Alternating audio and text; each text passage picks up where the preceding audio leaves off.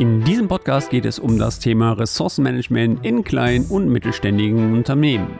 Auf geht's! Projektum, der Podcast rund um die Themen Projektmanagement, Prozesse und Tools.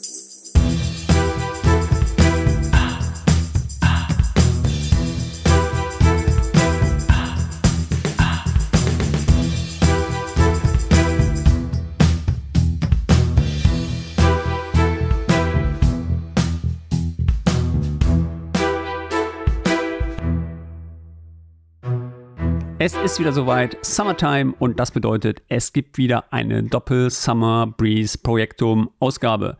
In den letzten Jahren hatte ich ja immer auf LinkedIn im Vorfeld zu dieser Spezialausgabe eine Umfrage gemacht, welches Thema du dir am meisten wünschst. Für dieses Jahr war die Umfrage allerdings nicht nötig, denn ich hatte die Themenvorgabe noch aus meinem letzten Umfrage aus 2022 übernommen.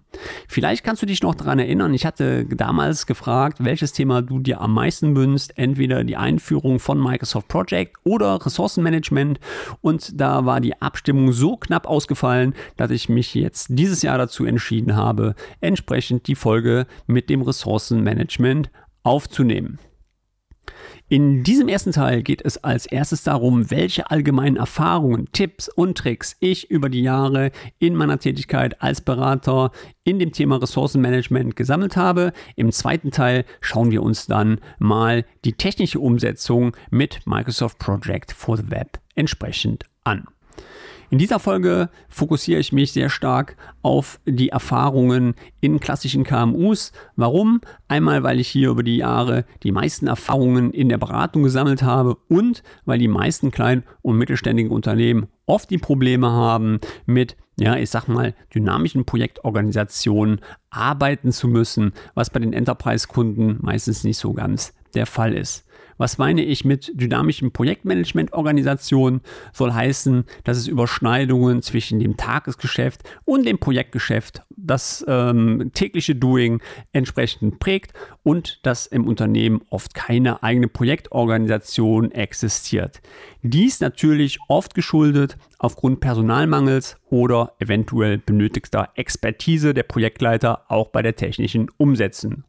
Und alle Projektleiter, die gerade den Podcast hören, jetzt aufschreien, oh, aber das geht nicht, laut Projektmanagement-Methode. Alles richtig, aber hier gilt Theorie und Praxis und ihr könnt mir glauben, diese Projektorganisation gibt es massig da draußen, auch natürlich geschuldet aufgrund Personalmangels. Solltest du in einem Unternehmen arbeiten, auf das meine Aussage jetzt gerade passt, dann hoffe ich, dass ich dir natürlich durch diese neue Podcast-Folge eventuell auch einige Tipps geben kann, wie du das ganze Thema Ressourcenmanagement entsprechend anpacken kannst. Und bitte nehmt nicht die Annahme, dass aufgrund dieser dynamischen Projektorganisationen nur eine agile Projektmanagement-Methode die richtige Lösung ist, eure Projekte richtig zu managen. Auch das, Freunde, wird euch nicht wirklich zum Erfolg führen. Im Gegenteil, das Chaos wird dann eigentlich noch größer, weil man dann überhaupt kein Framework hat, in dem man, sage ich mal, die Organisation drin lenken kann. Bei Großunternehmen oder wie Microsoft zu sagen pflegt, klassischen Enterprise-Kunden kommt das Thema nicht ganz so eine Gewichtung, denn hier wird meistens durch die Unternehmensorganisation die entsprechende Projektorganisation geregelt. Eines habe ich allerdings über die Jahre gelernt. Der Grundsatz des Ressourcenmanagements ist unabhängig von der Unternehmensgröße. Alle wollen hier eigentlich das Gleiche nämlich dass die richtige Ressource zum richtigen Zeitpunkt am richtigen Ort zur Verfügung steht. Und hier ist es wirklich völlig egal, ob ich hier von einem Tiefbauunternehmen rede, von einem Dachdecker rede oder von einem Anlagenbauer rede. Alle haben dieses eine Bedürfnis. Und hört sich jetzt erstmal vielleicht völlig einfach an, ist in einer Unternehmensstruktur allerdings nicht ganz einfach umzusetzen. Hier kommen auch in der Beratung eigentlich immer so, ja, ich sag mal im Ressourcenmanagement die gleichen Herausforderungen von Seiten des Kunden. Hier mal so zwei Beispiele von Klassikern in der Beratung, die ich immer wieder höre. Nummer eins: Regelarbeit versus Projektarbeit.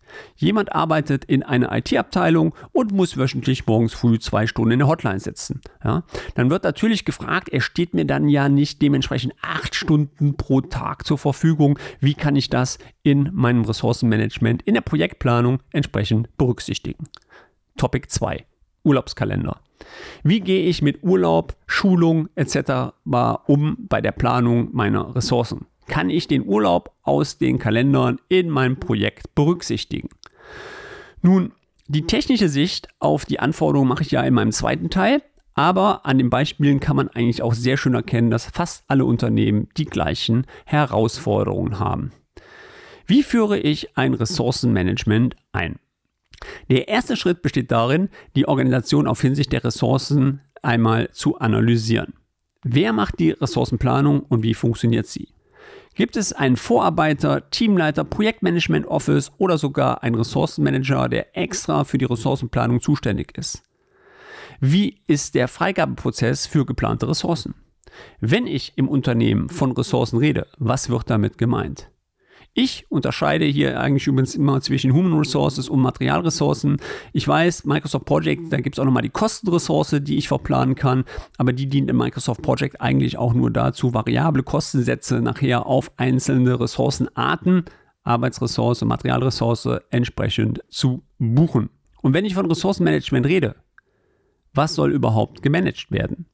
Entweder Tage, Monate, Inventarauslastung etc.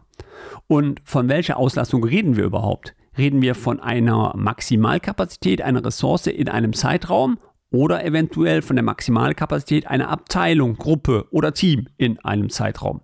Sind eventuell Zielvereinbarungen mit der Ressource beschlossen? Müssen sie eventuell auch mit ausgewertet werden? Welche Informationen werden überhaupt benötigt zu einer Ressource? All diese Fragen solltet ihr im Vorfeld klären, bevor ihr euch mit der Frage der Einführung für ein Projektmanagement-Tool entsprechend ähm, beschäftigt. Und im Übrigen, wenn ihr diese Informationen alle schon gesammelt habt, dann könnt ihr sehr schön eine Nutzwertanalyse machen, denn ihr habt hier sehr schöne Bewertungspunkte, ähm, die es euch ermöglicht, die entsprechende Software dann für euch auszuwählen. Kapazitätsgrenzen ermitteln. Ich möchte einmal kurz auf die Kapazitätsgrenze deiner Ressourcen eingehen, denn hier kann ich auch immer wieder feststellen in der Praxis, dass einige Fehler bei der Kalkulation gemacht werden. Viele gehen davon aus, dass eine Ressource maximal acht Stunden pro Tag zur Verfügung steht und das ist natürlich totaler Schwachsinn, denn für ein gesundes Ökosystem im Ressourcenmanagement solltest du dir Folgendes merken. Erstens, denke immer daran, Dauer ist nicht gleich Leistung. Eine Ressource kann in einem Arbeitspaket fünf Tage verplant sein, die Arbeitsleistung beträgt aber in fünf Tagen eventuell nur 16 Stunden. Zweitens, eine Ressource kann immer nur die Maximalkapazität pro Tag leisten, egal in wie viel Arbeitspaketen er verplant ist. Und jetzt denkst du, er ist doch klar. Mhm.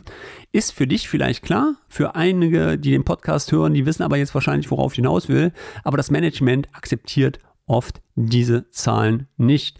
Und es ist sogar so, dass ich einige Unternehmen kenne, die schon mit einer, sage ich mal, Überstundenkapazität entsprechend planen, weil sie einfach nicht die Manpower haben im Moment, um die Arbeiten entsprechend zu regeln. Und das ist natürlich dann wiederum schlecht, weil oft schlägt sich das wieder auf die Motivation der Mitarbeiter aus.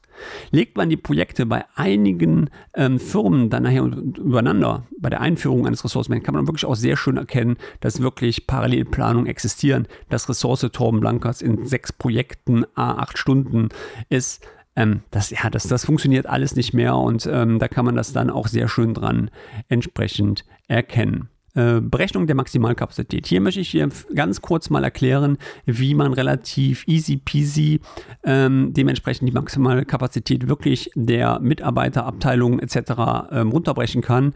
Dann gehen wir davon aus, du hast einen Mitarbeiter, der als Vollzeitkraft zur Verfügung steht. Hier setzt du circa 220 Leistungstage in einem Kalenderjahr an. Wie komme ich auf diese Zahl? Tag im Jahr, klar 365. Wir ziehen ab, Wochenende, Feiertage bleiben also noch knapp 250 Tage über. Von den 250 Tagen gehen wir dann nochmal hin und ziehen entsprechende Urlaubstage ab. Das ist natürlich abhängig davon, wie viele Urlaubstage dein Unternehmen den Mitarbeitern anbietet. Gehen wir von 30 Tagen aus, sind wir von 250 minus 30 bei 220. Das war aber noch nicht alles, weil wenn du jetzt hier aufhörst, wirst du trotzdem ein Problem bekommen. Blicken wir doch mal ganz kurz auf die aktuelle Krankheitsquote, die uns von den Krankenkassen in den Jahren gemeldet worden sind. Hier haben wir 2020 laut gesetzlicher Krankenkasse eine Krankheitsquote von knapp 5,6 Prozent. 2021 waren es noch 4,3 Prozent. Jetzt nehme ich mal an, dass diese doch sehr starken Unterschiede zwischen 2021 und 2022 2020 aufgrund der Corona-Pandemie entstanden sind. Aber sei es drum, das sind die realen Zahlen, womit ich jetzt kalkulieren kann. Also gehe ich jetzt mal von einer Quote von roundabout 4,5 Prozent aus. Das würde dann nochmal ein Minus von knapp 9,9 Tagen bedeuten. Also wären wir dann bei einer Leistungsbereitschaft von knapp 210 Tage in einem Jahr. Jetzt kommt es doch darauf an, in welcher Branche du tätig bist. Bist du zum Beispiel im IT-Consulting wie bei uns, würde das auch nicht passen. Denn du musst Schulungen machen, du musst dich vorbereiten, du musst eventuell Presets-Termine wahrnehmen, du musst eventuell ähm, ja, äh, dich im Lab vorbereiten, neue Technologien ausprobieren etc. Dann kannst du auch nicht mit diesen 210 Tagen rechnen. Wärst du in einem eher stereotypen Arbeitsfeld unterwegs, beim Endkunden verkauft oder whatever, von morgens bis abends, dann könntest du sehr gut mit dieser Zahl 100% entsprechend kalkulieren. Und hier fängt dann auch meistens schon der Ärger und das Chaos in der Ressourcenplanung an. Mit der Rechnung steht mir der Mitarbeiter am Tag dann nämlich nur noch entsprechend 6,72 Stunden, wenn ich es aufs Jahr verteile, zur Verfügung. Wenn ich das jetzt runde auf ca. 6,75 Stunden, ist das eine Zahl, die im Fels steht. Und wenn dann noch die Ressource drei Projekte zu 24 Stunden an einem Tag verbucht ist, kann das Game einfach nicht funktionieren. Punkt. Und glaubt mir, es ist immer das Gleiche. Der Kunde sieht es und er überbucht trotzdem. Oft kommen Aussagen dann wie, ja, ja, Blankertz wird von oben so vorgegeben oder die Geschäftsführung will das so, etc. Wenn dem so ist, dann kannst du dir das Thema Ressourcenmanagement wirklich sparen, denn dann wirst du mit dem ganzen Thema keinen Erfolg haben. Und ein kleines Beispiel vielleicht hierzu auch ähm, aus meinem Consulting-Bereich. Ich war damals bei einem weltweit agierenden Unternehmen für die Herstellung von Photovoltaikanlagen im Raum Bonn tätig. Und hier hatte ich damals Project Online alt installiert.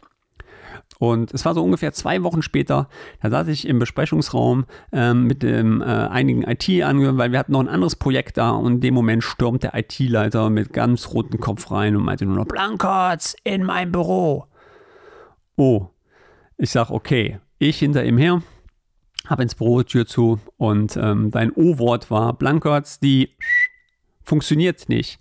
Vorne und hinten nicht. Ich kann hier gar nichts mehr machen. Alle Ressourcen total überbucht. Das ganze Ressourcenmanagement äh, benimmt sich wie ein Flummi. Abgesehen davon, dass das Unternehmen damals keine Project-Schulung benötigte, weil jeder konnte ja schon mit Project arbeiten, meinte ich nur ganz trocken darauf, dass das die reale Darstellung seiner Problematik ist innerhalb des Ressourcenmanagements. Und er meinte dann nur ganz trocken darauf, er hätte es wieder hinbekommen, und ich sagte, okay, wie hast du das gemacht? Dann sagt er so ganz, ja, ich habe wieder auf manuelle Planung umgestellt. Für alle Hörer, die jetzt nicht wissen, was manuelle Planung in Microsoft Project ist, äh, es gibt einen Modus bei Microsoft Project, in dem ich angeben kann, manuelle Planung, damit fängt keine automatische Berechnung mehr auf dem Arbeitspaket statt. Super, weil dann wird auch logischerweise meine ähm, Ressourcenauslastung nicht mehr berechnet und ich habe auch keine Probleme mehr. Er hat also mit dieser Umstellung auf manuelle Planung sein Werkzeug genommen, was ihm wirklich die Problematik visualisiert und ähm, das habe ich ihm dann entsprechend auch gesagt. Einige Zeit später haben wir uns dann nochmal ähm, zum Mittagessen getroffen und dann meinte ich, woran hat es denn gelegen? Und ähm, er meinte dann nur so von wegen, naja, das Management hat einfach die Zahlen nicht akzeptiert. Und damit kommen wir zu Punkt 3. Ressourcenmanagement ist keine One-Man-Show. Solltest du in deinem Unternehmen ein solches einführen wollen, muss das Commitment bis in die Management-Ebene vorhanden sein und alle Ressourcenverantwortlichen in deiner Organisation müssen entsprechend geschult werden und auch die Vorgehensweise des Prozesses kennen. Ganz wichtiger Punkt. Ansonsten funktioniert das Ganze laut meinen Erkenntnissen aus knapp zwölf Jahren Projektberatung nicht. Jetzt kommen wir noch zu einem weiteren wichtigen Punkt, der sehr oft übersehen wird, und zwar der Paragraph 87 Absatz 1 Nummer 6 Betriebsverfassungsgesetz. Hm. Solltest du in deinem Unternehmen nämlich einen Betriebsrat haben, so hat er laut dem Paragraph 87 Absatz 1 Nummer 6 Betriebsverfassungsgesetz ein Mitbestimmungsrecht bei der Einführung und Anwendung von technischen Einrichtungen, die dazu bestimmt sind, das Verhalten oder die Leistung der Mitarbeiter zu überwachen. Und das ist bei dem Ressourcenmanagement entsprechend der Fall. Und auch egal, ob du das jetzt mit Microsoft Project, mit Jira oder whatever machst. Das heißt, es muss auf alle Fälle vom Betriebsrat entsprechend abgesegnet werden. Ist immer wieder ein schöner Showstopper bei Projekten, äh, wenn man das einführt und dann dementsprechend der Betriebsrat darauf aufmerksam wird und dann erstmal sein Veto einlegt und das ganze Projekt dann easy peasy erstmal stoppt. Okay, was können wir aus diesem Podcast mitnehmen? Erstens. Bevor du ein Ressourcenmanagement einführen möchtest, kläre, um welche Ressourcen es sich handelt. Zweitens.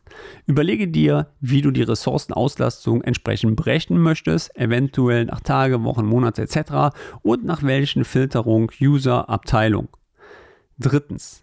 Sei dir bewusst, dass ein Ressourcenmanagement die Mitarbeiter aller Projektteilnehmer benötigt und eine gewisse Granularität in der Projektplanung und Steuerung voraussetzt.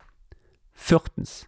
Stelle sicher, dass alle in der Organisation die Kapazitätsplanung akzeptieren. Fünftens. Rede mit dem Betriebsrat über die Einführung des Ressourcenmanagements. Mit dem zweiten Teil meiner Summer Breeze Folge geht es dann darum, wie man das Ressourcenmanagement technisch entsprechend logischerweise umsetzen kann. Ja, und damit würde ich sagen, mache ich jetzt hier entsprechend einen Deckel drauf. Sollte dir die Folge gefallen haben, dann hinterlasse doch gerne ein Like oder noch besser einen Kommentar zu meinem Podcast auf der Plattform, auf den du ihn gerade hörst. Solltest du Fragen zur Implementierung vom Project Online oder diesem Podcast haben, dann schreib mir doch gerne eine E-Mail an torbenblankertz.hotmail.com. Mehr zu Microsoft Project oder meiner Person findest du auf meinem Blog oder auf meinem YouTube-Channel sowie bei LinkedIn, Sync, Instagram oder Twitter. Und ich würde sagen, wir hören uns dann im nächsten Monat wieder. Ich bin raus, euer Blanky.